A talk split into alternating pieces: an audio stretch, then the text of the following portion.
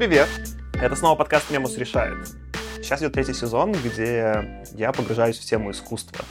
Вообще должен был выйти эпизод с Асей Маракулиной, современной художницей, но, хотя при этом в подкасте не говорил явно «я белорус», а тут в Беларуси начались события, которые меня лично очень трогают. И поэтому сегодня я поговорю с Артемом Лоскутовым, который сделал картину, ну или, наверное, даже, может, акт, не знаю. Давай картину. Сам, картину, которая меня тронула. Наверное, этот эпизод выйдет...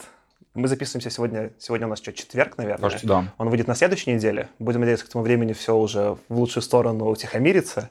Но если что, да, не обижайте нас за устаревшие отсылки. Ну, собственно говоря, Артем, привет. Привет. Давай, наверное, сначала представься, расскажи про себя, а потом я расскажу про картину твою. Я Артем, художник, нарисовал картину «Беларусь». Вот раздаю про нее сегодня весь день интервью. Сейчас вот будем с тобой подкаст записывать. Вообще, наверное, я больше всего известен из-за монстрации. Это такая первомайская акция ежегодная. Мы начали ее с друзьями в Новосибирске в 2004 году, 16 лет назад. И каждый год проводим такое первомайское шествие, пришедшее на смену ну, советским демонстрациям, постсоветским демонстрациям. Мы выносим туда лозунги, которые каждый пишет сам, все пишут, что хотят. Изначально мы назвали это абсурдными лозунгами, чтобы максимально расширить как бы контент. Ну и первый год они на самом деле были абсурдные, потому что нам хотелось показать свое удивление тем, во что превратились первомайские демонстрации. Они должны были вроде бы быть протестные, а какая-то это скучная клоунада пенсионерская.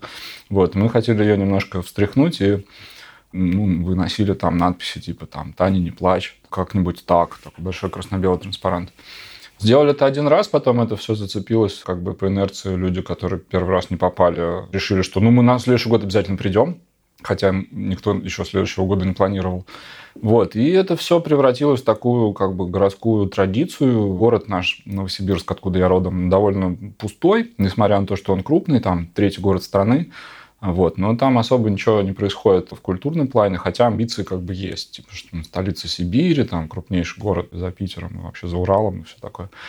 Ну вот, короче, такая история. Она э, происходила, происходила, росла, росла. Потом меня посадили в тюрьму в девятом году, подбросили наркотики за вот это все безобразие, за несогласованное шествие. Что выступило такой промо-акцией. И с тех пор э, ну, довольно много городов если этот год не считать, потому что в этом году почти ничего не было, ну, не знаю, три десятка городов там так или иначе у себя это проводят. У нас в городе там, ну, на пике, наверное, было тысяч пять участников в лучшие годы. И, ну, это вот такая вот история. Новосибирцы ей, мне кажется, гордятся. И приезжие иногда приезжают в город и говорят, ну, мы про ваш город знаем вот, про монстрацию, еще про Академгородок, что он у вас когда-то был. Ну и помимо этого тоже там чем-то занимаюсь. Вот последний год пишу картины резиновой дубинкой. Последний из них это вот Беларусь. А началось все это год назад, в августе тоже, с московских протестов.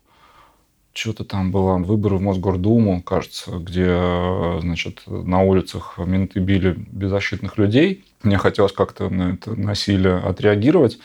И я купил дубинку на Авито – Думал, думал, что с ней делать. Намазал. То есть это была бэушная дубинка? Я думаю, даже это был настоящий мент, потому что он, я ездил куда-то в новую станцию метро, очень далеко, а, и новые переделки, ну что ли. Не знаю, никогда там не был, кроме этого раза. И, э, значит, э, вышел мне такой очень крепкий чувак в тельняшке, я думаю, похожий на десантника или типа того, или, может быть, там кто там внутренние войска. Вот, отдал мне эту дубинку за 800 рублей. И, э, значит, я шлепнул ей, ударил ей по холсту. На холсте остался такой как бы след в виде триколора бело-сине-красного. Ну, собственно, вот и вся картина. «Дубинопись номер один» она называлась. Как бы с тех пор я вот целый год пишу такие штуки, продаю их у себя в Фейсбуке со стартовой ценой 1 рубль. Ну, такой у меня эксперимент, не знаю, по взаимодействию с художественной средой, с арт-рынком. Такая реакция на не знаю, отсутствие арт-критики, потому что, ну, непонятно, вот я делаю эти картины, да, бью, бью холсты дубиной, это нормально или нет, это плохо или хорошо, как бы никто не скажет. Ну, как бы не, не, нет, э, нет никакого института, да, который бы мог это оценить. Ну, как по мне, так хорошо. Ну, хорошо-то хорошо, да, но в, мне кажется, что нужен какой-то еще критерий. Например, вот я считаю, что им э, может выступать, не знаю, например, ценник, да, то есть я предлагаю купить за рубль, если кто-то готов заплатить больше, то платит больше.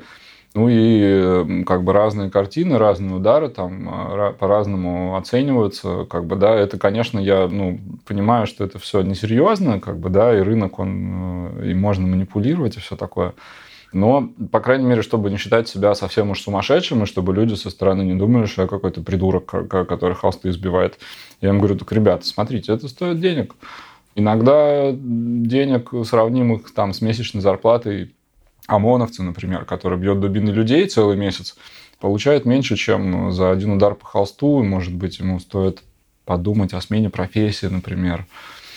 По поводу отзывов, давай, как я вообще на тебя вышел? Так. Э, моя подруга, ну, которая, очевидно, сочувствует белорусам и всему тому сейчас насилию, что происходит. Она... Кто же им сейчас не сочувствует? Ты хотел бы посмотреть на этих людей? Ну, это, кстати, приятная часть. Как бы я вот про это немножко там себя писал в посте в Фейсбуке, что в целом, будучи там белорусом в России, я чувствовал себя всегда немножко странно. Я там давно живу в Москве, сколько там жили, 14. И это такое немножко ну, что было забавно, мне потом написали друзья-россияне, что они тоже иногда чувствуют себя какими-то гражданами второго сорта у себя в стране. Да. Я думал, это какая-то моя личная история, потому что такой я белорус, откуда я приехал, что происходит. Оказалось, что ага-ага, как бы не так. Но да, уровень солидарности какой-то невероятный, и то, что мне пишут там мои там типа и русские, и украинские друзья, и пишут прям какие-то слова поддержки, хотя я даже, ну, типа, я не нахожусь сам в Беларуси, меня не бьют сейчас, угу. да, я просто пытаюсь про это разговаривать. И то какой-то происходит внутренний процесс, и вот эта солидарность, это прям прикольно. Это какое-то новое новое для меня состояние, которое до, до этого мне было не, неведомо. Так вот, моя подруга, которая сейчас, по-моему, живет в Тель-Авиве, написала такой отзыв про в том числе про твою работу. Она пишет, я уже выкладывала это и ставшую за сутки знаменитой дубинобись в Инстаграме, но выложу и тут. Пример потрясного современного искусства, моментальная реакция на настоящую боль, при этом абсолютная доступность для понимания – при этом на базе традиционных мотивов и народных промыслов, при этом эстетично. Но она это пишет в том числе, типа, и про вот эту там Руфины работу, ну и про твою тоже, что она, в общем-то, очень понятная. Она вот мне скинула потом прям ссылку на то, где ты делаешь этот холст. Mm-hmm. Ну, в смысле, суть холста. Ты взял белый холст, взял красную краску, взял дубинку и сделал, по сути, флаг Беларуси. Но мне показалось в этом смысле, ну, понятно, что у меня предвзятое мнение. Я как белорус, соответственно, реагирую больше на понятную мне символику. Но мне кажется, у тебя смысл сместился немножко. Просто когда ты делал, не знаю, там, например, флаг России, это же флаг, или там флаг Америки, по-моему, ты пытался делать, да? Ну, в смысле, это страны, в которых есть насилие, и при этом эти флаги, с ними соотносят себя люди, которые живут в этой стране. Я так понимаю, ты вот, не знаю, с флагом России, и ты считаешь это своей символикой. Ну, в каком-то виде, по крайней мере. В Беларуси ситуация несколько иная. Сейчас есть вот этот красно-зеленый флаг, который mm-hmm. государственная символика официальная, которую Лукашенко ввел. Но я считаю флагом, который вот, ну, с которым я себя относил, когда я в уезжал, вот этот бело-красно-белый, который ты изобразил. Угу. И в этом смысле для меня лично был, там был дополнительный слой. Ну, кроме того, что, понятно, это отражает того, что сейчас людей ОМОН избивает э, в Беларуси, для меня твоя картина при этом была вот это именно какая-то, что ли, даже позитивная, потому что в этот момент сейчас происходит становление гражданского общества, и люди себя как нация осознают, и этот флаг — никто не ходит на улице, не размахивает красно-зеленым флагом. Есть протест, а теперь это большинство людей в Беларуси. Они с бело-красным белым флагом, который не фигурировал там с 90-х. И в этом смысле как бы... Не, ну как, он же был протестным символом, насколько я понимаю, всегда и но на каких-то оппозиционных... Но не массовым. Он, не был, массовым. он был протестным именно... Грубо говоря, я мог с таким выйти флагом, да, но вот это, именно чтобы с ним выходили на улицы все, и чтобы это стало частью ну вот именно массового протеста, большинства, такого не было. Он все-таки был, ну как это, маргинальный, он был маргинализированный. Слушай, ну я вот из э, Сибири или из Москвы знал о существовании такого символа. И, например, для российской оппозиции это большой вопрос, использовать ли триколор, потому что триколор это ну, когда-то он был символом там, в 93 году да, каких-то демократических изменений, а сейчас он абсолютно, ну, на мой взгляд, он, он считается символикой такой вот как бы угнетения, да, и почему я еще этот триколор использовал год назад, когда первую картину сделал, параллельно какому-то оппозиционному мероприятию проходил День флага. То есть он у нас в августе, по 22 числа отмечается, и на этот День флага, значит, э, ну, официозный праздник, там какой-то концерт, заняли то ли площадь Сахарова, то ли проспект, то ли что-то еще. Значит, вот как бы это выступало как заглушка такая, заглушка против оппозиционного митинга, именно вот размахивание этим флагом. Навальный, наверное, лет пять назад стал его как-то форсить, что давайте мы тоже будем пользоваться этим триколором, это наш флаг, типа мы тоже будем его поднимать у себя на протестных мероприятиях, потому что, ну, чтобы нас не выставляли какими-то там нацпредателями, мы вот тоже за Русь, мы тоже, значит, там патриоты как бы своей страны, и мы хотим этим флагом использоваться, отобрать его у власти. Я бы таким флагом размахивать, наверное, не стал. И Здесь как бы нету, ну, нет оппозиционного символа, нет оппозиционного флага, у всех они разные, там, да, я бы взял черный, может быть, там, с, с анархией или что-то в таком духе, или наш сибирский, э, или флаг Дамира Муратова, художника из Омска, он сделал флаг Соединенных Штатов Сибири, то есть, Ой, я видел, да, это. Вот он у нас был на, на демонстрации в 2016 году, сопровождал э, передний транспарант, на котором было написано «Здесь вам не Москва», и считывался, конечно, ментами как что-то такое суперсепаратистское, хотя, ну, как бы напрямую они в этом не обвиняют, потому что это все-таки известная работа, она выставлялась там в каких-то официальных институциях, и сложно ее как бы обвинить в том, что это какой-то сепаратистский флаг. То есть это какой-то такой сложный, сложный прикол и троллинг, но пользоваться им, в общем, пока еще можно. Ну да, с этой картиной про Беларусь, Тут, конечно, для меня есть какой-то ну, новый, новый подход там, к моей этой серии, потому что если я начал как во фреш вот этой пасти, да, там трехцветный, что-то такое делать, потом пробовал экспериментировать с цветами, с другими, потом э, столкнулся с э, атакой метров. Э, я в Фейсбуке попал под раздачу критических комментариев от художников более старшего поколения – там у нас случилась какая-то история, они обратили внимание на мои картины и начали их критиковать, что, дескать, ну что это за попса, ну что вот он, этот цвет этот вообще не нужен здесь, триколор этот вообще какая-то коммерческая фигня, значит, надо бить черной краской, просто черной краской бить. А лучше вообще без краски бить, просто бить, чтобы вообще холст порвался и подрамник сломался. Ну, там разного еще критического понаписали про меня, что я там а, неуч там и все такое. Но я выбрал как бы а, какие-то рецепты, которыми можно воспользоваться, чтобы как-то эту критику переработать. Я там, значит, сделал три рецепта и как бы сделал три коллабы с Дубасарским, со Смоловским а, и с Юрием Альбертом.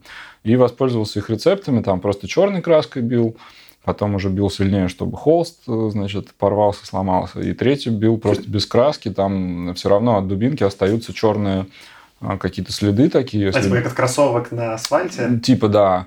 И надо сказать, что как бы опять к вопросу критериев, если ну какие критерии, лучше эти работы или нет, они были дороже. И, ну, наверное, в два раза выросла цена. И, ну, возможно, это связано с тем, что это были как бы коллаборации, потому что я писал, что это работа там совместная со Смоловским. Он все-таки, ну, или там Дубасашки вообще топовый по ценам там сильно дороже, чем вся моя работа. Вот, и, э, ну, как бы я делал черным, как бы, да, и уже не, не пытался ничего там изобразить, никаких, э, просто побитый холст, без всяких там намеков на Россию. Ну, и опять же, там какие-то были разговоры, сделай французский триколор, во Франции же людей бьют? Я сделал одну работу такую, там написал просто такой, у меня получился желтый холст со светоотражающими полосами, типа жилета. И там, значит, надписи «Либерте, Галите, Фратерните» побиты французским триколором, перекрыты такими кляксами.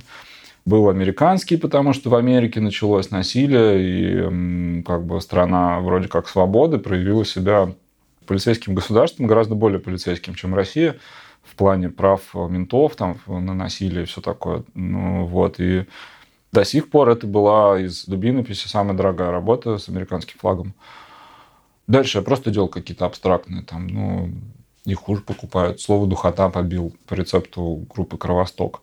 Почувствовав, что в июле стало очень душно в, по атмосфере, которая была у нас в социальных сетях. Там весь июль мыли кости все друг другу в медийной тусовке по поводу харасмента, каких-то некрасивых приставаний и вот этого всего. И я читал, я понимал, что я знаю всех этих людей. Я там был на всех этих вечеринках, где описываются вот эти все случаи. И просто, ну, непонятно, что делать с этой информацией, которую они друг про друга вывалили.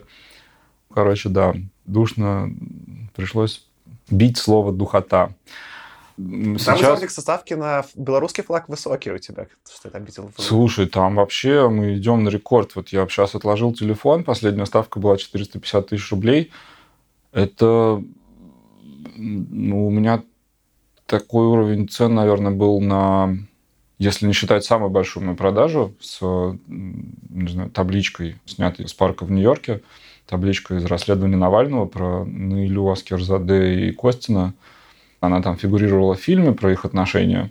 А я ее как бы, ну, не лично открутил, но попросил друзей ее открутить потому что был в Нью-Йорке буквально за неделю до этого фильма, ходил, смотрел на таблички, но ее не видел. И ну, решил, что сейчас после фильма ее обязательно кто-нибудь стырит, или наши шпионы какие-нибудь, или еще кто-нибудь. Нужно сделать это раньше них. Табличку открутили, пропажа была обнаружена, был поднят шум в интернете, значит, Навальный написал, что посмотрите, все, убрали, там, испугались нас.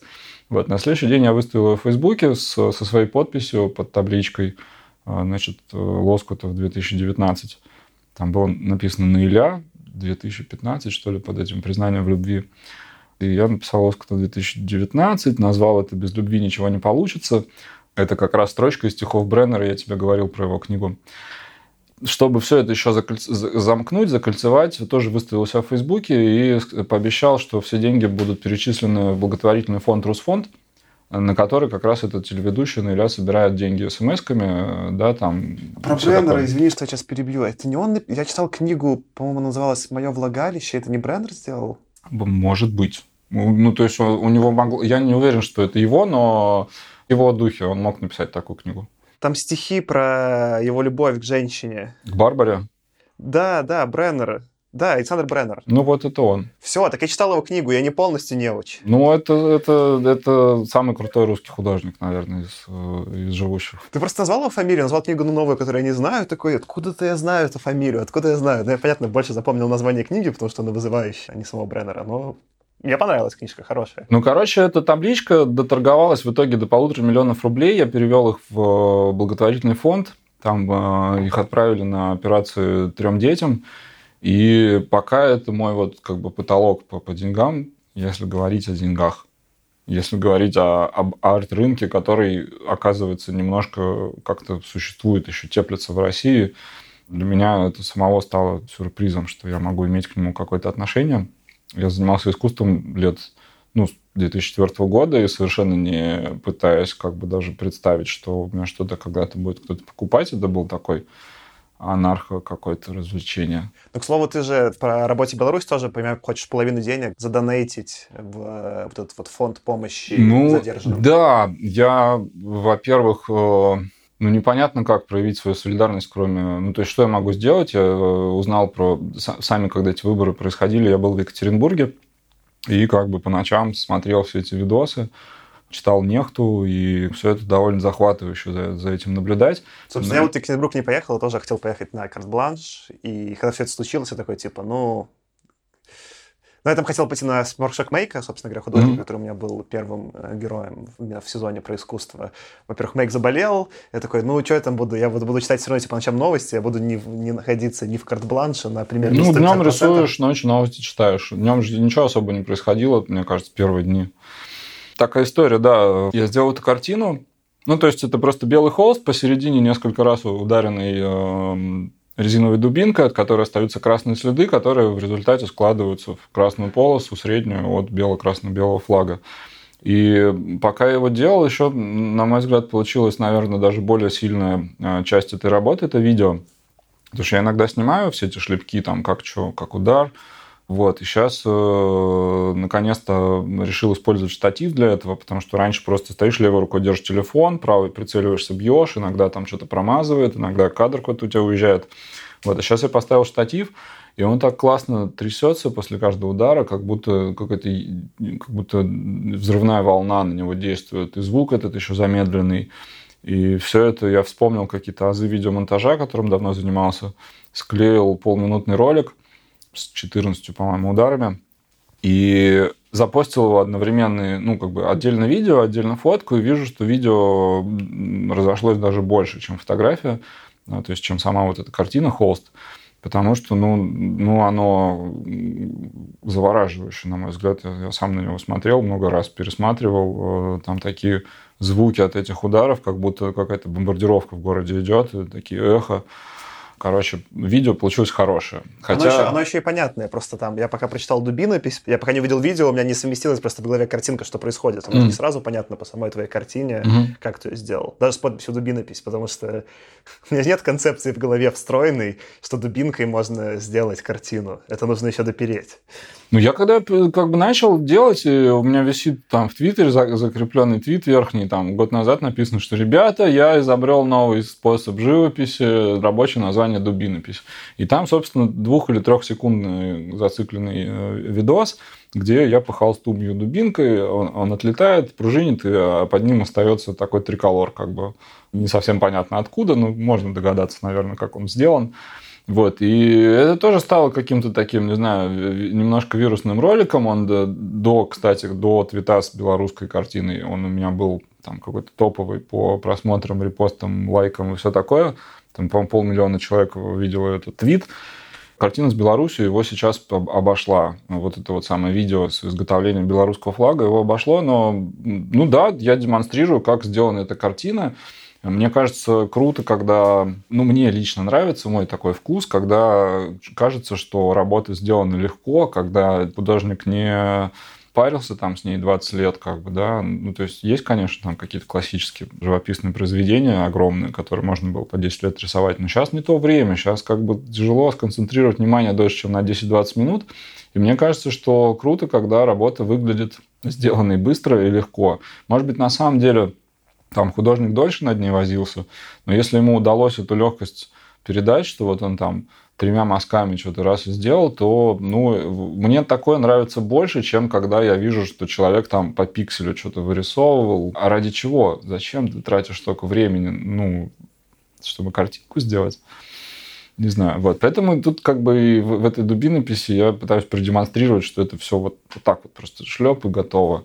То есть, конечно, ну, нужно... видишь, я, конечно, другой смысл видео считал. Для меня, конечно, тоже видео было сильнее, но именно в формате, то, что я тебе описывал, что все-таки это флаг оппозиционный, и который не был, по сути, государственным, да. Но он был какое-то время государственным там сразу после развала Союза, mm-hmm. вот. И теперь, по сути, вот сейчас, в моменте, когда ОМОНовцы зачем-то бьют безоружных людей дубинками, создается страна Беларусь. Она создается вот в моей, в моей даже голове как гражданина, создается сейчас. И до этого не чувствовал... Я не сказал бы тебе, что я белорус, но после того, как, не знаю, поставил синим паспортом и... Ну, собственно говоря, я такой же, типа, участник этих типа действий. Я пришел проголосовать в Москве, угу. простоял 4,5 часа в очереди, и меня не пустили проголосовать.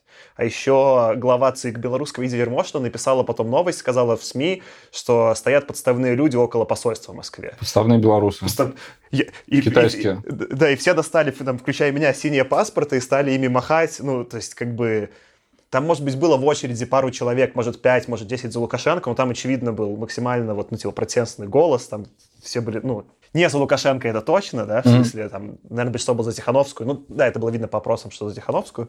И как бы меня это лично задело, когда я стою, пытаюсь проголосовать, меня не пускают, мне приходится стоять в очереди в Москве 4,5 часа, потом мне говорят, что я подставной, и потом вот ну, этот флаг становится символом протеста, и ты его рисуешь в момент, когда типа людей бьют, а я еще начинаю впервые, может быть, осознавать гражданином, то сам тот факт, ты его создаешь, этой картины, он, он был вот, ну, меня это же торкнуло.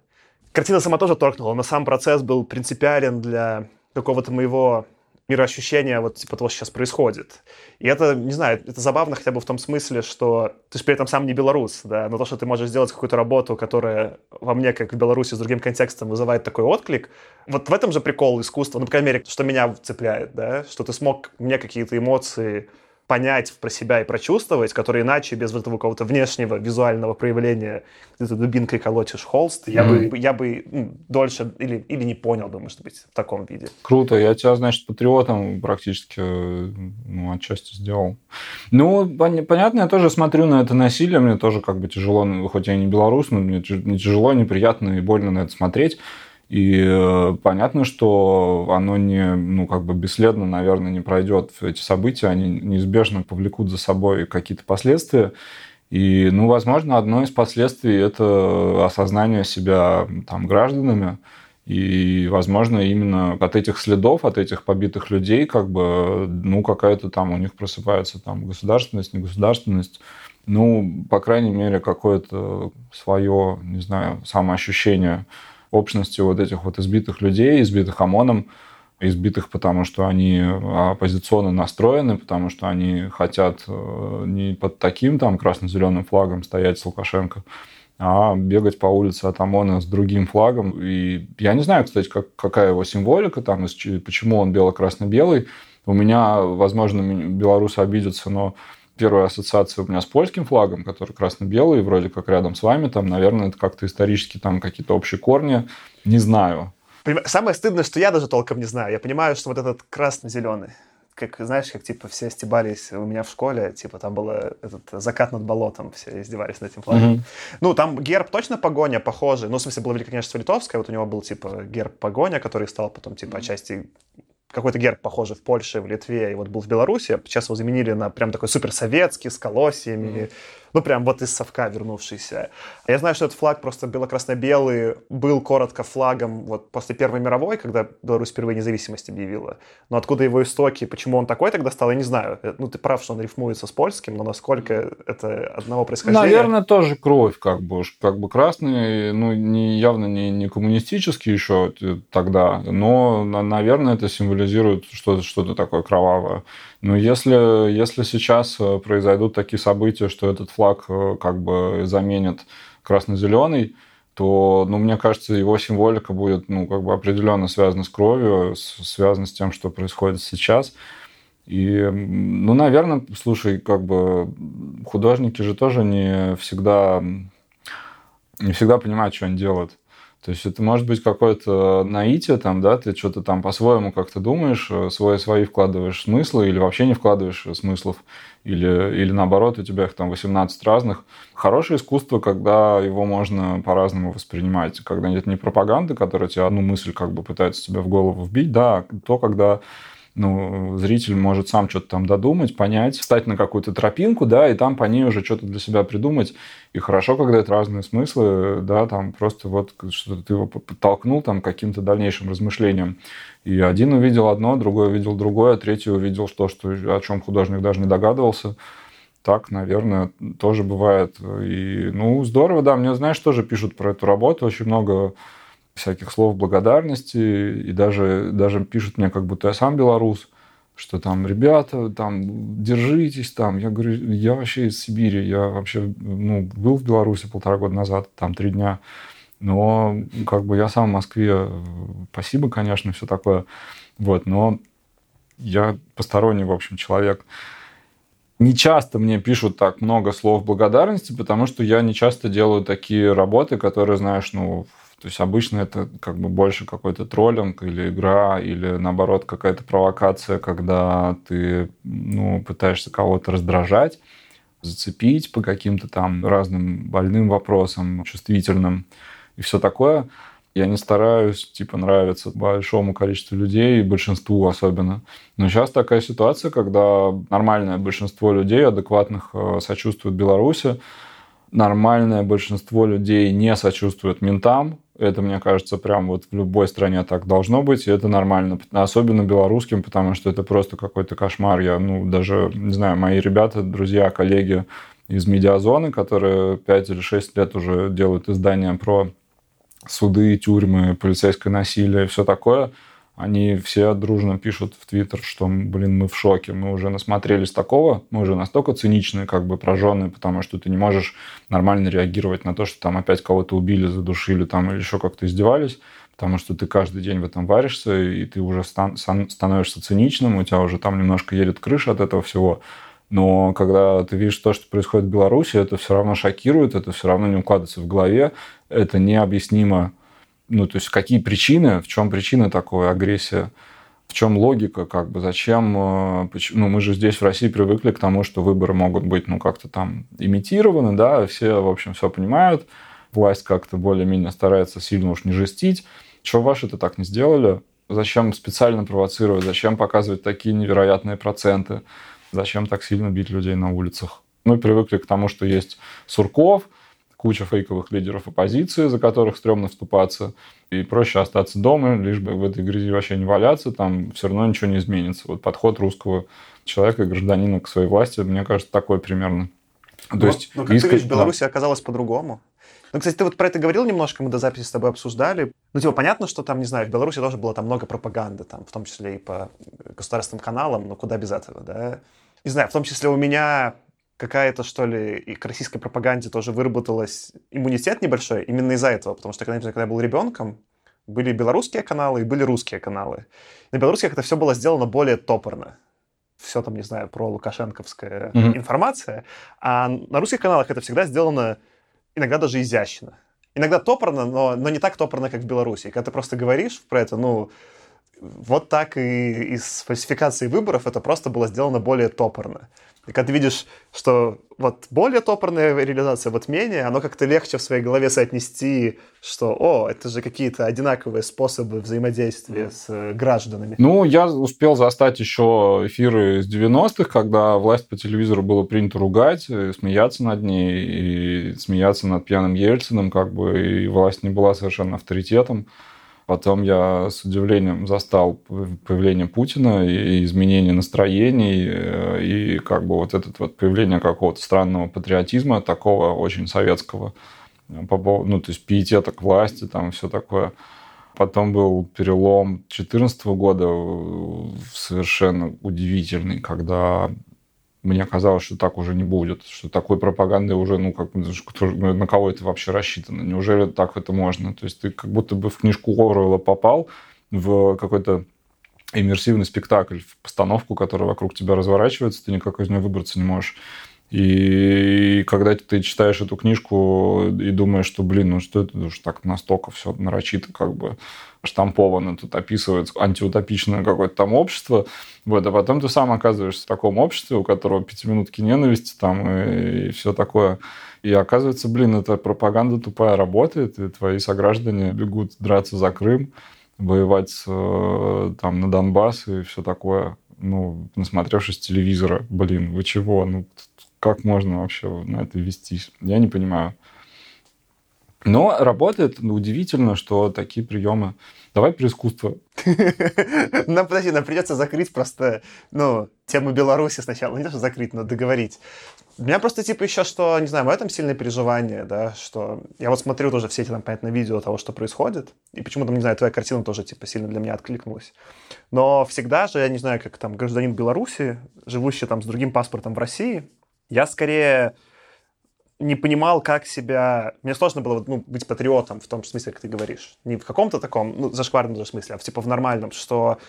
Я не особо понимал, ну, а что Беларусь произвела? Не знаю, там просто, например, в России есть какие-то не знаю, там, в архитектуре, например, узоры 17 века, да, церкви есть авангард, который мне, как, как человеку, как Саше Мемусу близки, и поэтому могу с какой-то частью культуры себя соотносить. Да, там, не знаю, там, в Америке есть какая-нибудь фантастика научная, вся хорошая, которую я люблю, могу себя с ней соотносить. У вас там были э, эти Малевич в Витебске, по-моему. Шагал. Шагал? А Малевич не был, он тоже туда, туда уезжал. Может быть. Но я, опять же, видишь, плохо подготовлен, я собираюсь с этим ознакомиться теперь. Э, а тут, просто когда ты сделал картину, для меня это понятный современный контекст современного искусства, что-то, ну, чем я сегодня живу, что мне сегодня интересно. И когда ты человек из другой культуры, с вниманием относишься, понимаешь, к какому-то объекту, ну, в случае, пускай, к культуре белорусской, я начинаю по-другому ее воспринимать. Потому что вот мы с Мэйком говорили про какой-нибудь, не знаю, там, граффити в Нью-Йорке, да, что когда оно стало уже частью мировой культуры, сначала все хотели его там замазывать, да, как-то ужасно, а теперь, когда это уже, блин, какое было граффити в 80-е крутое, изменилось отношение самих нью-йоркцев к этому феномену так и у меня, типа, началось смеяться, я такой, типа, блин, ну да, прикольно, можно с кем-то поговорить, там, не знаю, про Беларусь, это не зашкварно, типа, да, можно сказать, что я белорус, это окей, что есть вот какой-то контекст сейчас современного искусства, который с этим взаимодействует, который мне близок. Смотрю твою картину, испытываю эмоции, я при этом белорус, все хорошо, мир замкнулся, а не вот это вот э, красно-зеленый флаг, какая-то пропаганда про зерно, которая мне как бы, сколько там брали этих комбайнами зерна, ну, нет проблемы с комбайнерами, да, но я просто к этому миру не отношусь. А тут вот какой-то стал из-за искусства в Беларуси появился слой мира, про который я думаю. Или там, не знаю, стреляют на улице в людей с резиновыми пулями и бросают в них эти шумовые гранаты, а они просто убегают и возвращаются. Я и такой сам начинаю думать, блин, ну, а что я такой пугливый, да? Это знаешь, как, типа, не знаю, вот про предыдущий сезон был про Burning Man. Я до Burning Man не знаю ничего, не умел сам руками делать и строить. А там все время приходится что-то там, знаешь, там, собери то, построй сам вот свой, типа, кэмп. Угу. И постепенно такой думаешь, ну а что такого, придешь, построишь, поставишь палатку. Ну, ракета то, же. Ну да, начинаешь типа спокойнее к этому относиться, типа, что а можно сделать. И вот появляется больше автономности. И вот мне кажется, в том числе сейчас у белорусов появилась больше автономности. Они такие, типа, в нас стреляют, а мы все еще с нами в порядке. Ну, в смысле, не в порядке, в смысле, что Кучерия пострадала, но они такие, а мы, мы боимся, но продолжаем делать. И это прям крутое, ну, типа, ощущение. Ну, я вот, э, например, как представитель э, имперского великодержавного этого народа, тоже такой не совсем легальный представитель, что себя русским, сложно мне себя назвать русским или там россиянином. Я сибиряк, и вообще у меня там разных корней много, и для меня там называться сибиряком – это выход. Потому что мы там все как бы такие сильные, понаехавшие, бежавшие, и как бы такой плавильный котел, э, как бы, да, из нации, и чтобы не, если у тебя мама, там, не знаю, с Украины, а папа еврей, то ты как бы сибиряк. Потому что, ну, мы все тут такие какие-то понамешанные. И мне непонятно, да, что за нация белорусы, как бы, да, откуда она вообще взялась, была ли она когда-то, может быть, она у нас тут, как вот среднеазиатские народы когда-то искусственно поделили между собой там по каким-то принципам. Да-то они все раньше были киргизами, а потом там что-то как-то началось, там из них там сделали казахов, там еще кого-то. Я так вот как бы очень поверхностно так представляю. Мне кажется, что ну, вот там Украину нарезали из, э, из, тоже из разных всяких кусков. Из Белоруссии тоже непонятно, что происходило, кто там жил, действительно ли это там автономный какой-то народ или нет. У меня другая там какая-то да, ситуация.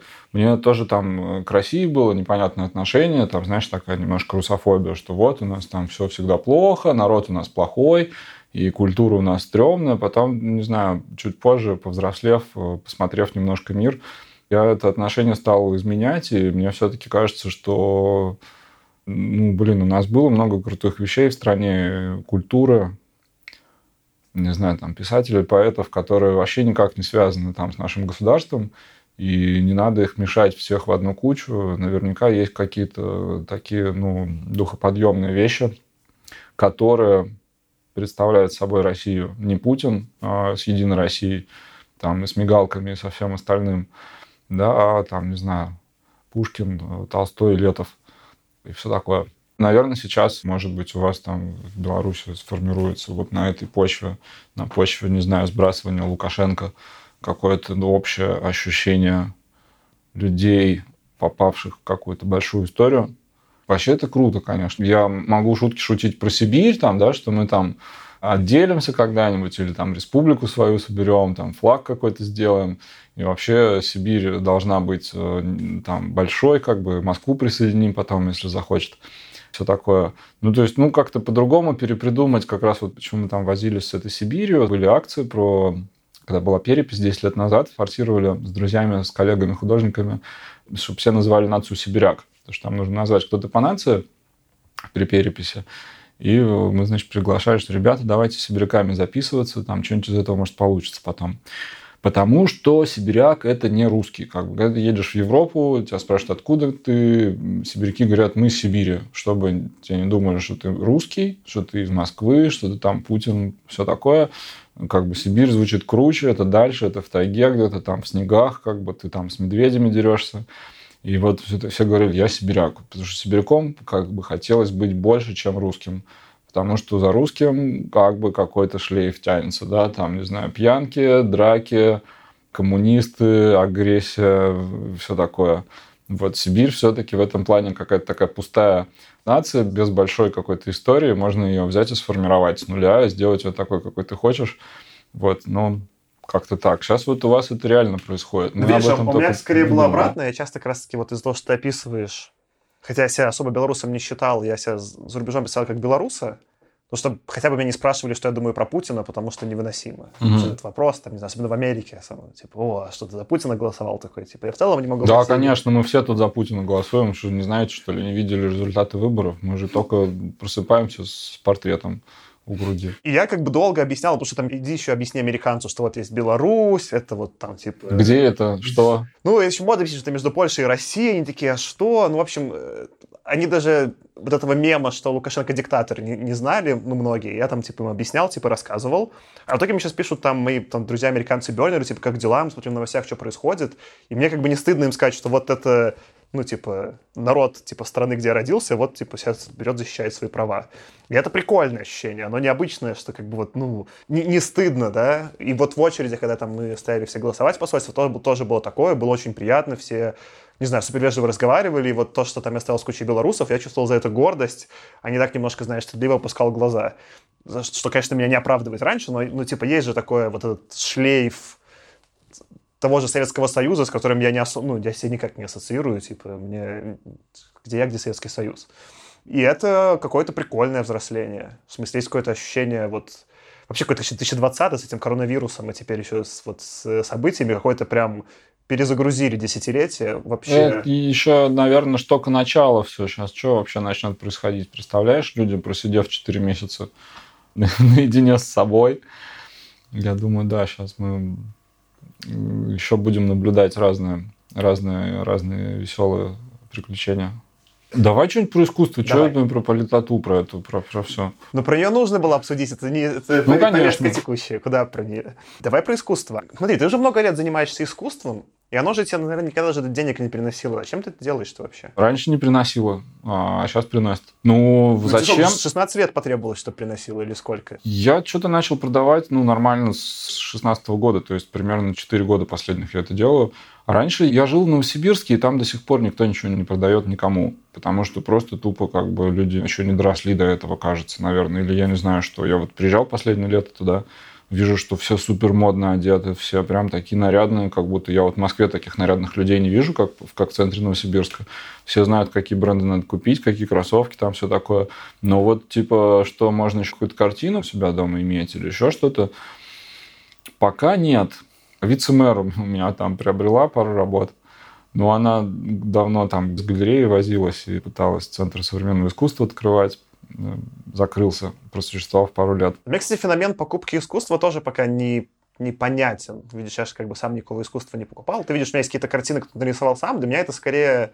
Это принципиальный момент, что я хочу как-то пространство вокруг себя сделать более личным, и скорее, ну, я тогда думаю, что я могу создать, я что-то создаю, и вот это мое такое работа с пространством. А пойти что-то у кого-то купить, я в смысле, я не знаю, я могу на какую-нибудь работу мейка купить, да, потому что он мой друг, я хорошо понимаю, что он делает, это прикольно, да, но я вот не понимаю, как это вообще купить я все жду этого опыта, когда у меня случится, потому что я пока даже не понимаю, каково это вообще купить чью-то работу именно за то, что это искусство, а не, декор... ну, а не что-то декоративное. Это же какой-то другой вообще переход. Я в какой-то момент почувствовал, у меня тоже, я из- из-за переездов еще, как бы переехав э, в Москву 7 лет назад, э, я взял с собой там минимум вещей, и здесь ты приезжаешь с квартиры на квартиру, тоже как бы, ну, хочется лишним, ну, никаким хламом не обрастать. И поэтому никогда ничего не коллекционировал, даже там никаких у своих друзей, ничего. И в целом мы делали акции, мы делали разные какие-то выходки и понимали, что ни к какому рынку мы вообще не будем иметь отношения никогда, и к музеям, скорее всего, и никаких иллюзий не строили, и понимали, что ну просто это вот способ какую-то свою скуку ну, с ней побороться. Живя в Новосибирске, у тебя есть много времени, и непонятно, что с ним делать. Строить какие-то карьеры, там денег не так много, чтобы можно было всерьез думать о каких-то карьерах. Особенно если ты там как-то настроен по-панковски к этому, ко всему, со скепсисом, как бы к этим карьеризму и всему такому. Соответственно, ну вот пытаешься себя развлечь, там, делаешь там акции, ходишь э, с э, абсурдными транспарантами по центру города, там вешаешь какие-то картинки или еще что-то, ну, тоже в городе, потому что а где их еще? Галерей нет. Там, или если есть, ну, у тебя туда будут приходить 50 человек или 100. Примерно всех ты их уже знаешь, и они приходят там выпить, потому что смотреть картинки, их смотреть. Ну, мы же пришли, вот фуршет есть, классно, давай напьемся. Вот, и ты не очень хочется с этими людьми разговаривать, потому что, ну, либо они уже знают, что ты им хочешь сказать, и ты им нового ничего не скажешь. И как бы это такая очень замкнутая какая-то культура. Из нее хотелось выйти, там, делать какие-то вещи в городе, работать с э, теми ресурсами, которые у нас есть.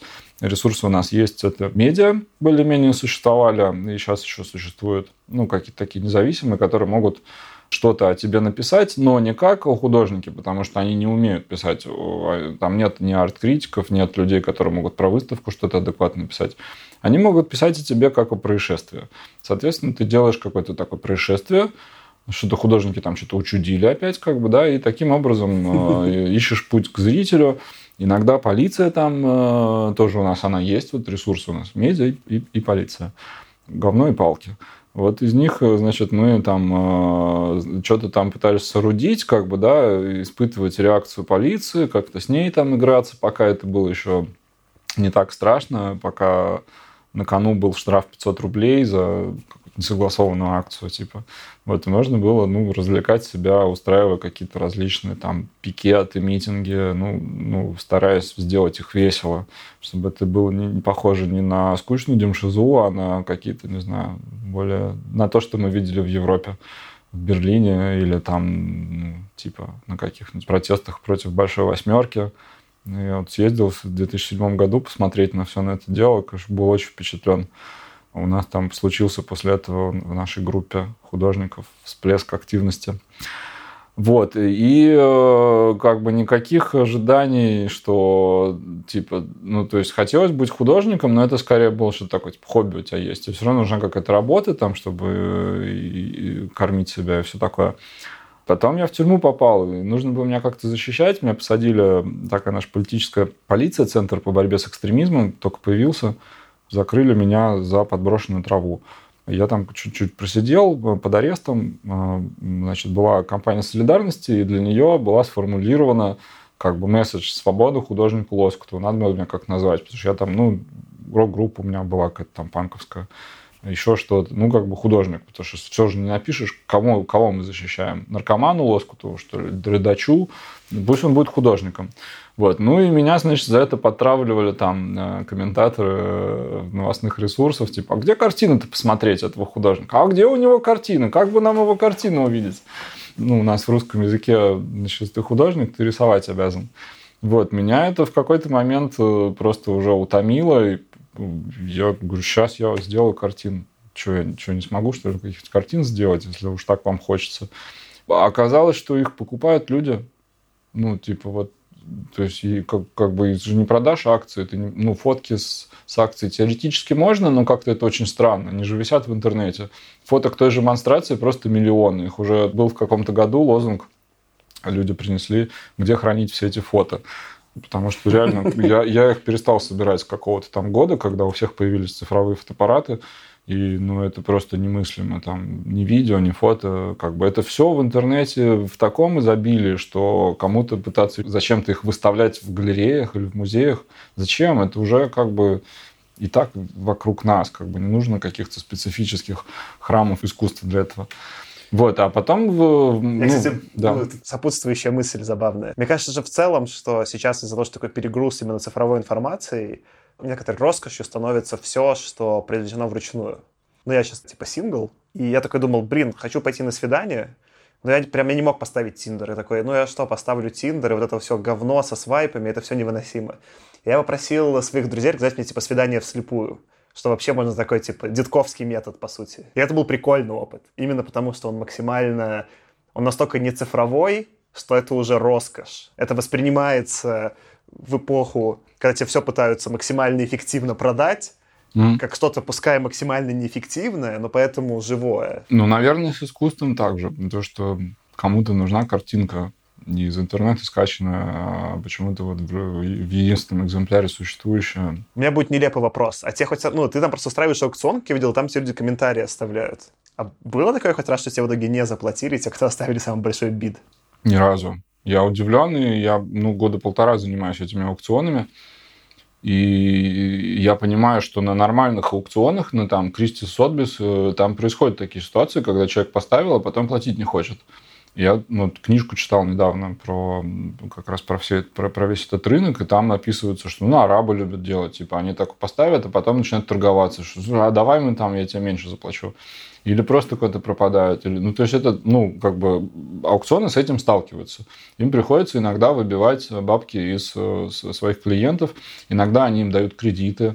Иногда там что-то, ну, как бы описаны случаи, как с этим бороться. Мне пока ну, была странность с одним покупателем, но в итоге мы с ним быстро разобрались, он не совсем понял там ход ведения. Ну, то есть его ставка выиграла, после чего я написал, что была резервная ставка от другого человека, который просил поднимать до определенного уровня, но сам он не мог участвовать лично. Ну, условно, там сказал, торгуйся до 90. Вот. А человек купил за 100, я говорю, ну, вот я даже не успел вот за того поставить, э, вот была такая ставка, типа, рассказываю, не знаю зачем, но, но вот типа вот как бы не, не досталось там одному вот покупателю, который хотел до 90 поднимать. Вот, и ну, как бы человек, который выиграл, он, видимо, не сталкивался с, с такой вообще опцией, что вот есть такие резервные ставки, что человек там не всегда участвует лично, что он готов, ну вот, например, сказать, что, знаешь, мой потолок там вот такой, поднимай там по чуть-чуть, если что. В шаббат ушел человек, сказал, что ты знаешь, пятничные аукционы проводишь, а я не могу никак в них участвовать, потому что солнце садится, и все, мне нельзя кнопки нажимать. И я такой думаю, блин, серьезно? У меня, наверное, столько людей отпадает вообще от этого всего из-за из шабата. Интересно. Вот, но все, мы договорились. В шаббат нельзя играть в боулинг. Боулинг, я не знал про боулинг. Нет, ну это шутка из Большого Лебовского а. фильма. Там все время этот Волтер Сопчик говорил, что шаббат он не будет в боулинг играть. Ну, тут вот, видишь, нельзя нажимать кнопки, э, включать электричество и вообще свет включать, все такое. Это про боулинг? Почему? Ну, не знаю, может, боулингом то тоже описан как-то в Торе. Я посмотрел на аукционы, которые есть в Москве. Ну, есть Владей, крутой, самый, наверное, занимающий большущую долю русского рынка современного искусства. Я участвовал в нем несколько раз. За бешеные для меня деньги были тогда проданы картины. Там 3000 евро, 4000 евро. И меня это, конечно, вообще подкосило. То есть это выросло типа ценник там в 10 раз после моих каких-то самостоятельных попыток что-то продавать. Потом э, я поучаствовал в каких-то других аукционах, которые тут тоже есть. Они оказались какими-то, ну, настолько в большинстве своем самодеятельными и как бы плохо сделанными. Там, когда работа уходит за 5000 рублей по, по начальной цене, и ты смотришь это, блин, а что так все плохо? Ну, я бы сам все это лучше бы вообще сделал. Что же вы так не можете? Это нормально, там, людей позвать, там, еще что-то, там, промо себе сделать нормально. Смотрел на это все, расстраивался несколько раз, там, уходили какие-то работы. Ну, я их издавал такие тоже, знаешь, которые не жалко. И все равно потом почувствовал, что ну ты зависишь все равно от кого-то, зависишь от неумелости этих организаторов торгов, или зависишь от вкуса руководителя, владея, который там по собственным каким-то критериям, там, ориентирам, понимая, что он продаст и что он не продаст, он как бы у тебя становится там, а еще что-нибудь покажи, а что у тебя еще есть? Типа, ну, а может еще что-то есть? И ты такой, блин, ну что ж ты меня мурыжишь, типа, и, и там как бы, ну, короче, хочется от этого всего немножко не зависеть ушел в Facebook. Подсмотрел, тоже есть такой художник Андрей Логвин. Известен тем, что сделал в 90-е такой плакат черной икрой по красной икре, написал «Жизнь удалась». я, я так понимаю, что это его какая-то самая известная тиражируемая работа. Вот. Он рисует какие-то такие, типа, пишет слово «секс» разными, разной каллиграфией на бумаге, и по понедельникам его продавал у себя в Фейсбуке. Типа там за тысячу рублей старт, там за сколько-то 10, 12, 15 это уходит. В принципе, ну, яркая, красивая работа. Если она стоит 10 тысяч, это не так сильно дороже, чем принт из Икеи какой-то на стену. Но принт из Икеи – это фигня какая-то, да. А у тебя здесь вот авторская работа в единичном экземпляре, красивого дома висит, ты делаешь вид, что как бы не быдло, там у тебя дома искусство хранится. И, короче, а главное, что он просто пишет слово «секс». Ну, то есть это как бы можно делать бесконечно. Меня это заворожило я решил по его стопам пойти. На самом деле я подал резюме в одну журналистскую контору. Я тут работал журналистом какое-то время. Я Потом... подумал, резюме художника, думаю, так не, бывает. Нет, нет. Ну, я что-то как бы, ну, проработал, у меня есть какие-то связи, там, журналистские друзья и все такое. Я подумал, что, ну, наверное, что я попытаюсь, может, тут приличное издание, пойду поработаю в офис. Очень долго сочинял резюме, там еще все на английском, куча каких-то тестов прошел это все, меня там взяли в последний какой-то круг, а потом не взяли. И я думаю, блин, ну, наверное, может, мне не надо туда, может, мне вообще этот офис, вот что, ну, а взяли бы меня туда, нравилось бы мне там работать или нет. Наверное, надо оставить эти попытки, сконцентрироваться, ну, как бы на искусстве. Раз уж у меня там какой-то бэкграунд э, художника сложился, ну, в смысле, там, прилипло ко мне это слово, буду делать картины. Посмотрим, что из этого выйдет. «Черная пятница» была в тот момент – ну, какая-то распродажа ноябрьская, декабрьская. Ну и, короче... Ты решил быть художником в самый характеристичный день года. Ну, я решил сделать «Черную пятницу», сделать какой-то sale такой, вот, что за рубль я сейчас выставлю вам картину. У меня была э, такая довольно известная работа «Запрещенка», э, ну, банка сгущенки, на которой написано «Запрещенка». Я делал постеры, клеил их по Москве. Мне кажется, на этом я себе какой-то заработал некую видимость дополнительно для Москвы, потому что демонстрация там все-таки в Новосибирске. А тут я искусством не знал, как заниматься. Тут все совершенно по-другому. Как бы это там я художник, и главный, единственный городской. И типа, а тут э, непонятно кто. Вот, короче, клеил эти постеры, потом с ними стали продаваться картины, на удивление. Вот, а потом сделал такую маленькую, на ней нарисовал две баночки одинаковых, написал, что вот, значит, две по цене одной, «Черная пятница», а, как бы с двумя банками. Вот, она продалась, и я что-то подумал, блин, у меня на самом деле, ну, у меня реально была черная пятница, у меня там какой-то последние 3000 рублей оставалось на счету, и, короче, я подумал, у меня, знаешь, следующая пятница ведь у меня тоже черная, так если откровенно говорить. С тех пор я провожу пятничные аукционы, вот уже почти полтора года. Кто бы мне сказал, что я стану вот таким вот заниматься в моей юности, я бы не поверил, конечно. Чего? Фу, картины продавать, ну, какой кошмар. Нет, это вообще не, это все нечестно, не имеет отношения к настоящему искусству. Художник должен быть без денег, там все такое. Вот, потом, когда тебя начинают теребить банки за долги, там, все такое, там, арендодателя. Вот эта часть, она же тоже любопытная, что ты создаешь какой-то арт-объект, картину, неважно, да? Ее ценность — это очень что-то эфемерное. Да. В смысле, она определяется из каких-то очень непонятных критериев. Это не так, что, не знаю, как ты продаешь воду в магазине. У тебя просто есть стоимость производства или есть просто сколько вообще еда стоит, сколько люди готовы за еду платить, да?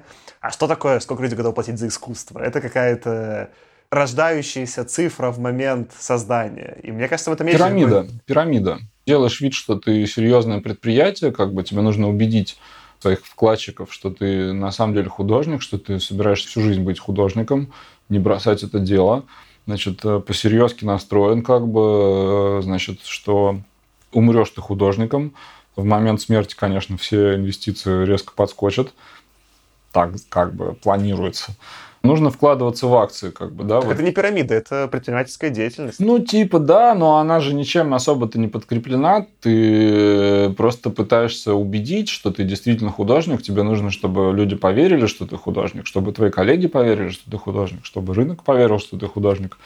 И, ну, сам ты должен сначала в это поверить поднимать свой общий какой-то вес, э, и все твои произведения тоже как такие какие-то маленькие акции там с разным номиналом, что тоже не очевидно, кстати, что типа там, если у человека одна картина стоит дорого, не обязательно, что вторая тоже будет стоить дорого. Как бы она может быть хуже, она может быть неинтересной, она может быть вообще ну, типа, одна может стоить миллион, а другая может стоить 10 тысяч рублей. Я скорее, вот что я понял с подкастом, что меня прикалывает. Ну, вот есть же подкаст, я выпускаю эпизоды, и разные эпизоды слушают разное количество людей.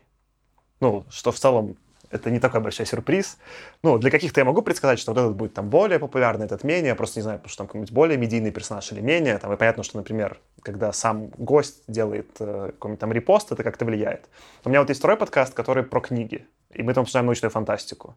И там самые ну, эпизоды, которые мне больше всего понравились, которые мне казались самыми смешными или самыми умными. Но выбери, вот мои любимые эпизоды — это самые наименее прослушиваемые. И я до сих пор не могу, ну, как бы у меня Просто, знаешь, если есть приписка, что вот был эпизод у нас про 1984, ну и был хороший эпизод, да, но просто потому что книжка известная, даже вот ты ее упоминал, да, там больше всего прослушиваний на, ну, типа, несколько раз, чем у остальных эпизодов. А если какая-нибудь книжка менее известна, то здесь эпизод потрясающий, типа, смешной, умный, что угодно, нет. А иногда вообще непонятно, потому что, например, вот мы сейчас обсуждали какие-то советские фильмы, зацепили из 50-х, есть советский фильм «Садко», который даже там, может быть, ты знаешь, он там еще и Венеции взял призы и все такое.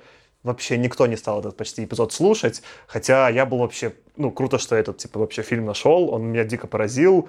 Про него на IMDb в Америке 100 плюс отзывов на английском, а в русском кинопоиске 2. Mm-hmm. И вообще, почему вот какие-то произведения попадают в поле, да, как бы видимость, а другие нет, я не могу. И в этом есть доля прикола, типа, что сработает, вообще непонятно. Я слышал, что недавно про Беларусь как раз, э, что 1984, по-моему, из букмейта или из какого-то такого книжного сервиса, что это, типа, одна из там двух или трех самых популярных книг у белорусов за последний год.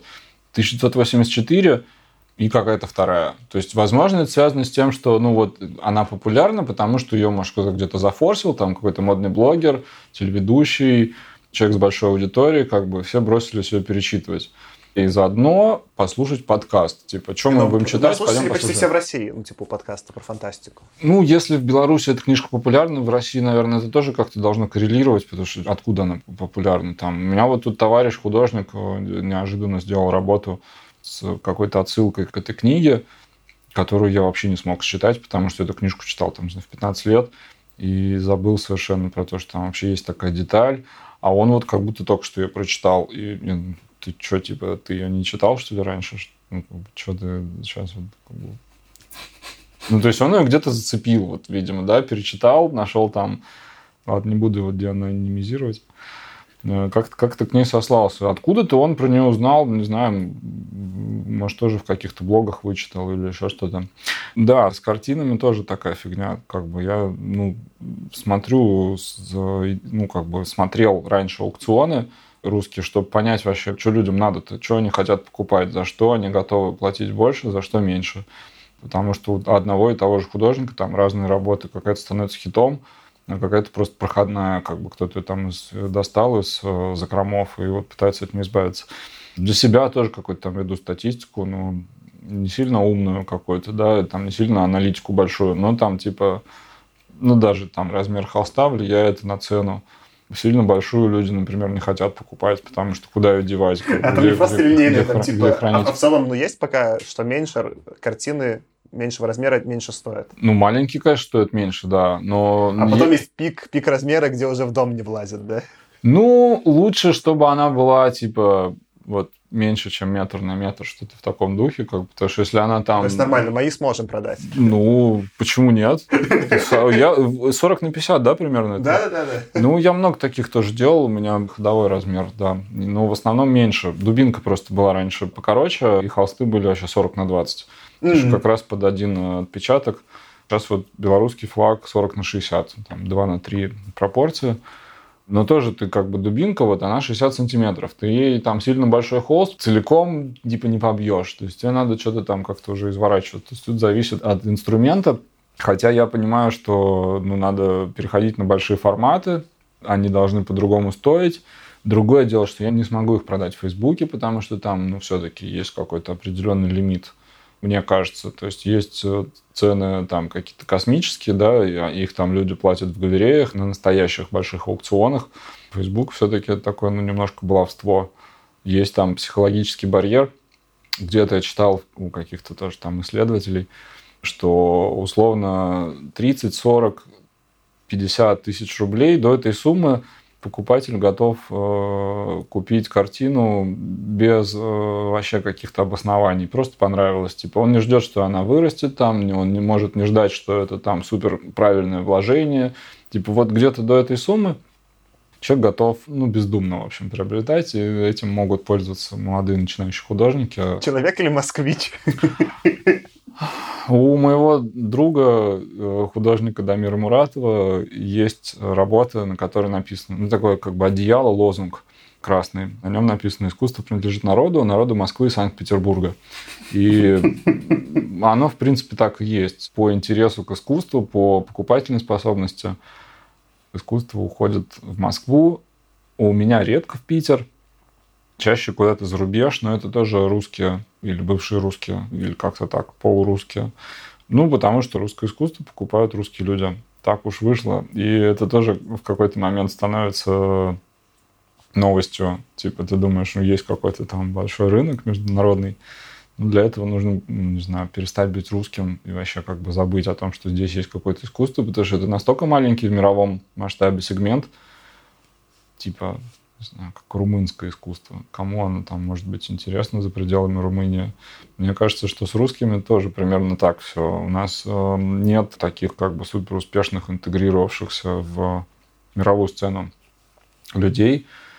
То есть есть медийные, конечно, истории там типа Павленского или Пусирает, но их нет на арт-рынке, и непонятно, а где они сейчас есть. Ну, то есть арт-рынок это все-таки какой-то, как бы скептически к нему не относиться, но это некий инструмент сохранения тебя в истории искусства, там, музей, ну, ты можешь, попасть в музей, но музей все равно так или иначе связан плотно с рынком.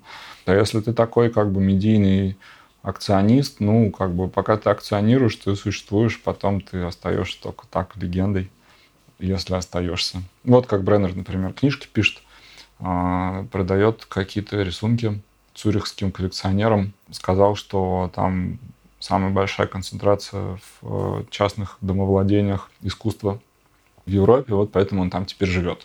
Я, кстати, был удивлен, ну, есть такой Питерсон, известный психотерапевт слэш автор, и он много писал как раз-таки про всякие режимы, там, не знаю, Сталина, Мао Цзэдуна, которые ущемляли людей, ну, и репрессировали. Ну, сам живет, типа, канадец. Прям mm-hmm. исконный канадец. И он коллекционирует э, советское искусство, вот, типа, периодов репрессий. Именно как некое такое, ну, назидание, скорее. Я такой был... Ну, для меня это тоже был какой-то шок, да, что чувак в Канаде собирает искусство сталинского периода, вот именно советское, вот это вот... Соцреализм? Соцреализм прям вот из сталинской эпохи, то есть то, что тут вообще не котируется, он вообще это как бы именно из других даже соображений коллекционирует, это был такой типа Вау. Ну, это есть специфический какой-то интерес. Есть, конечно, и здесь иностранцы, но они так или иначе связаны с Россией, там, по роду своей профессии или еще как-то. Вон как эта женщина Стингрей, которая тусовалась с русскими рокерами. Ну вот у нее был какой-то вот там интерес, да, там. Она с ними возилась, издавала, возила им гитары и все такое. Повезло. Ну и с художниками, наверное, тоже как-то что подобное может происходить, взаимопроникновение с мировой сценой. Пока Малевич наш последний вклад в... Мейнстрим? Ну, вообще в мировую художественную культуру. Я думаю, ну, кстати, частично белорус, наверное, да? Ну, или там как-то, по крайней мере, бывал там.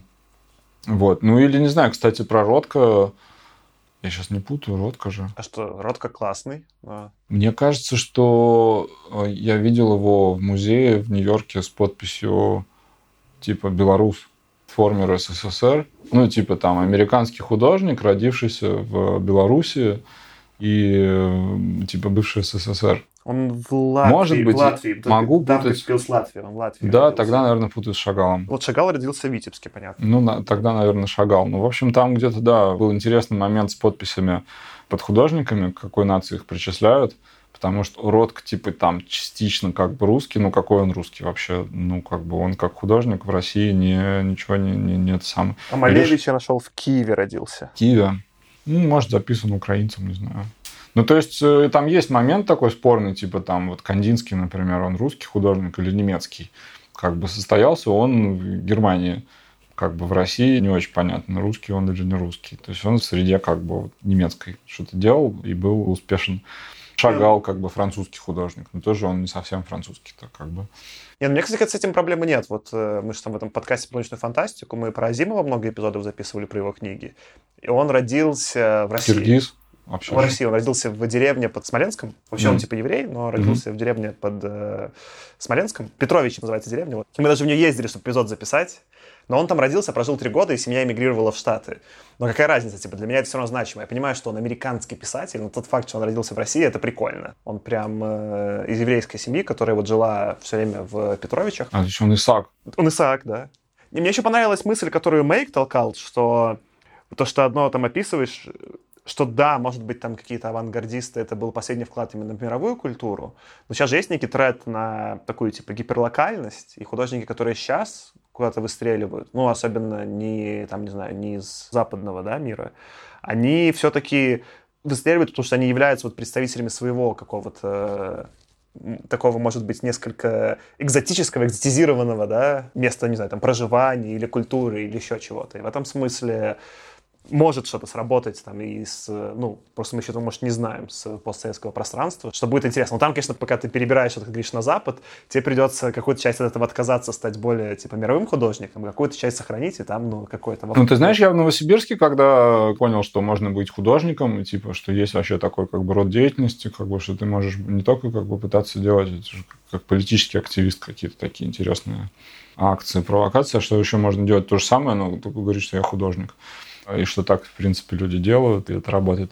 У нас был под боком там пример синих носов, э, успешных э, каких-то где-то там на Западе художников, которые что-то там даже продают и эксплуатируют э, образ сибирского дикого мужика в ватнике, в ушанке, типа Бухлова, который, как дикарь, столкнувшись с западной цивилизацией, что-то там пытается как бы с вилами по ней бегать и какие-то смешные видео снимать.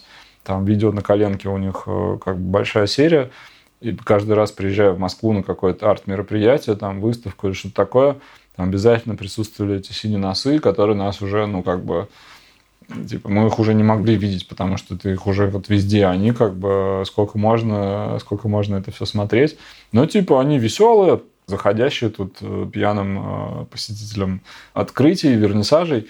Ну, их подход, э, как бы декларируемый, был о том, что искусство должно быть простое, искусство должно быть понятное пионеру и пенсионеру, и искусство должно быть такое, что ты вот увидел и офигел.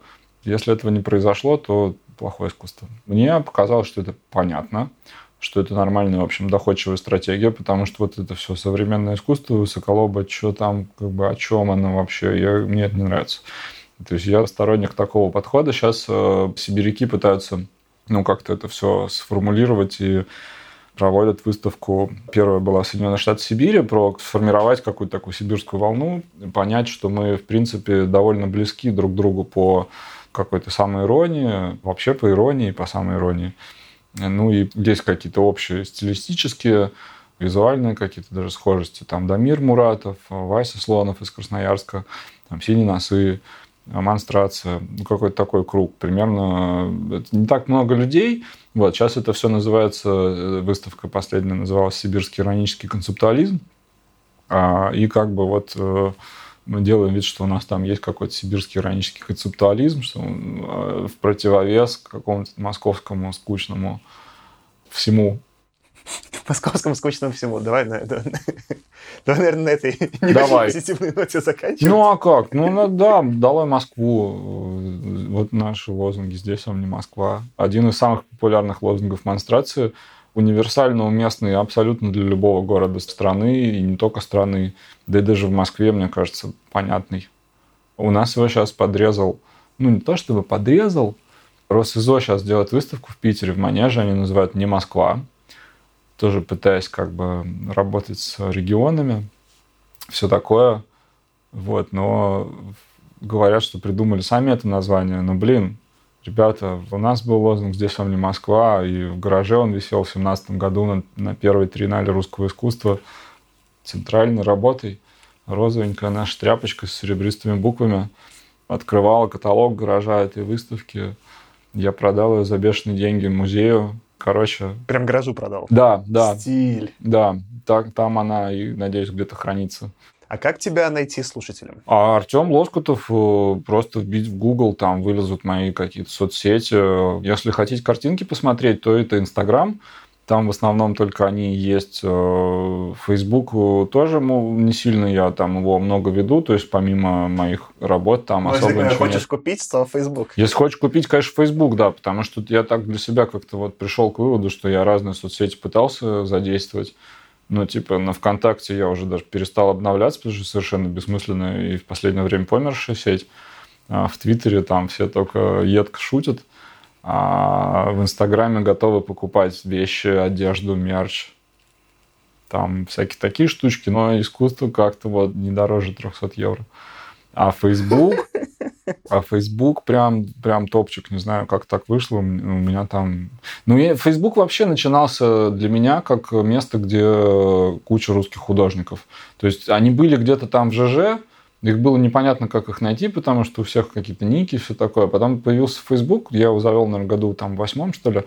Я целенаправленно шел туда искать русских художников, потому что они там под своими именами, ты можешь что-то там посмотреть, что они дискутируют. До сих пор с упоением читаю их дискуссии, там, Смоловского. Он последние несколько лет воевал с Гельманом, очень смешно. Мы уже все уже деды, как бы. Гельман уже уехал, Смоловский уже тоже там непонятно, что делает. Вот. Но начал припоминать какие-то старые обиды, и это было прям такое чтиво, как сериал за всем за этим наблюдать. Ну и сейчас интересно, как бы люди дискутируют, то есть это все-таки живые люди с живой дискуссией, там, что искусство, что не искусство, что плохо, что нет, какие выставки стрёмные, как нельзя, каким художникам не надо быть, как нельзя делать выставки, почему у нас все плохо, как надо делать. Вот. А про картины, кстати, я вспомнил, не вспомню имя, фамилию, американский какой-то художник. У него есть прям такие большие холсты со списками текстовые там текстом написано, что нужно рисовать. Какого размера должна быть картина, значит, что лучше рисовать, чтобы она продалась. Там прям типа три каких-то пункта. Сейчас дословно не воспроизведу, к сожалению. Зачем я это рассказал? Бесполезная информация. Ну, есть такой, точно есть такой художник. А так он просто его картины были про то, как правильно продавать картины. Ну, типа, да. Ну, вот, не знаю, у Дамира, у, опять же, если его вспоминать, есть, э, ну, просто пейзаж какой-то, на ней написано «Пиши пейзаж, быстрее продаж». Ну, наверное, он по-своему прав. Он вообще амич. Сейчас он оттуда уже выбрался. В Омске тоже как вот быть художником в Омске? Как-то он смог. Там не так много художников, но как бы опыт интересный, конечно. Молодец, респект парню. Слушай, я тогда ссылочки на твои соцсети добавлю в описание. Спасибо. Да, Kiss My Bar я в Инстаграме и Твиттере, а в Фейсбуке ФБ слэш Артем Лоскутов. Класс. Там вряд ли есть кто-то другой с таким же именем и фамилией. Ну, то есть есть кто-то, но можно, можно найти, если хотите. А по пятницам заглядывайте в мой Facebook. Иногда там можно за, за совершенно небольшие деньги урвать музейного уровня работы. Но, вот. но не картину Беларусь. Там не уже... картину Беларусь. Я чувствую, что там... Ну, последние две ставки были от людей, пожелавших остаться анонимными. Я так чувствую, что один из них настроен настолько решительно, что сказал, добавляю 50 к любой ставке. И я думаю, ну, какой хороший подход. Какой хороший человек, да? Какой хороший человек. Вот, он там для одного музея тоже хочет приобрести, но попросил ничего не говорить. Ну, ну хорошо, в музее есть э, хорошие спонсоры. Ну, в смысле, какие-то бюджеты на приобретение работ. Мне приятно, что это все уйдет, ну, не только там моим читателям, подписчикам. Некоторые из них, конечно, там уже коллекционеры серьезные, многие покупают что-то в первый раз. Но музею, конечно, всегда, при... тем более за деньги. Я бы вот бесплатно бы кому-нибудь подсунул бы с удовольствием.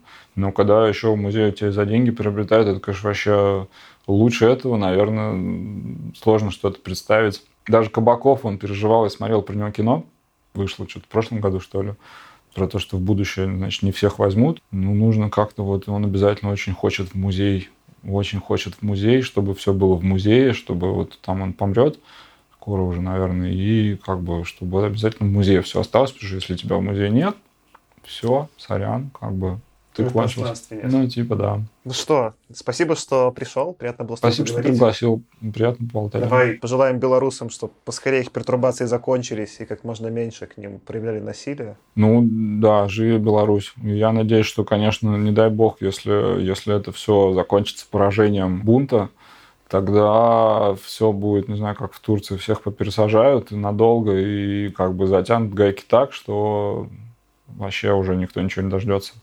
Вот, поэтому надеюсь, что такого исхода не будет. Надеюсь, что тиран куда-нибудь денется, бежит, не знаю, сдастся, исправится, покается, улетит в Ростов, эм, уйдет на пенсию в монастырь, просто пропадет, как Федор Кузьмич, какой-то такой русский царь. Знаешь такую историю? Есть история про то, что Александр кажется, второй, по-моему, он, ну, кто-то из 19 века из русских царей, он в какой-то момент пропал. Помер вроде как где-то в командировке.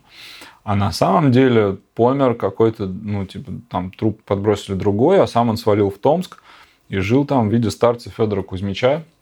И он чуть ли не в святые уже даже там э, какой-то суперграмотный старец, непонятно откуда взявшийся. Вот, и ну, что это как бы царь сбежал. И все его настолько насточертело, как бы ему вся эта жизнь, что он ушел в старцы и изобразил свою погибель, а сам доживал под видом Федора Кузьмича. Такая история, может быть, и Лукашенко тоже куда-нибудь там, Федора Кузьмича обратиться. И как-то это все бескровно, мирно закончится на радость всем.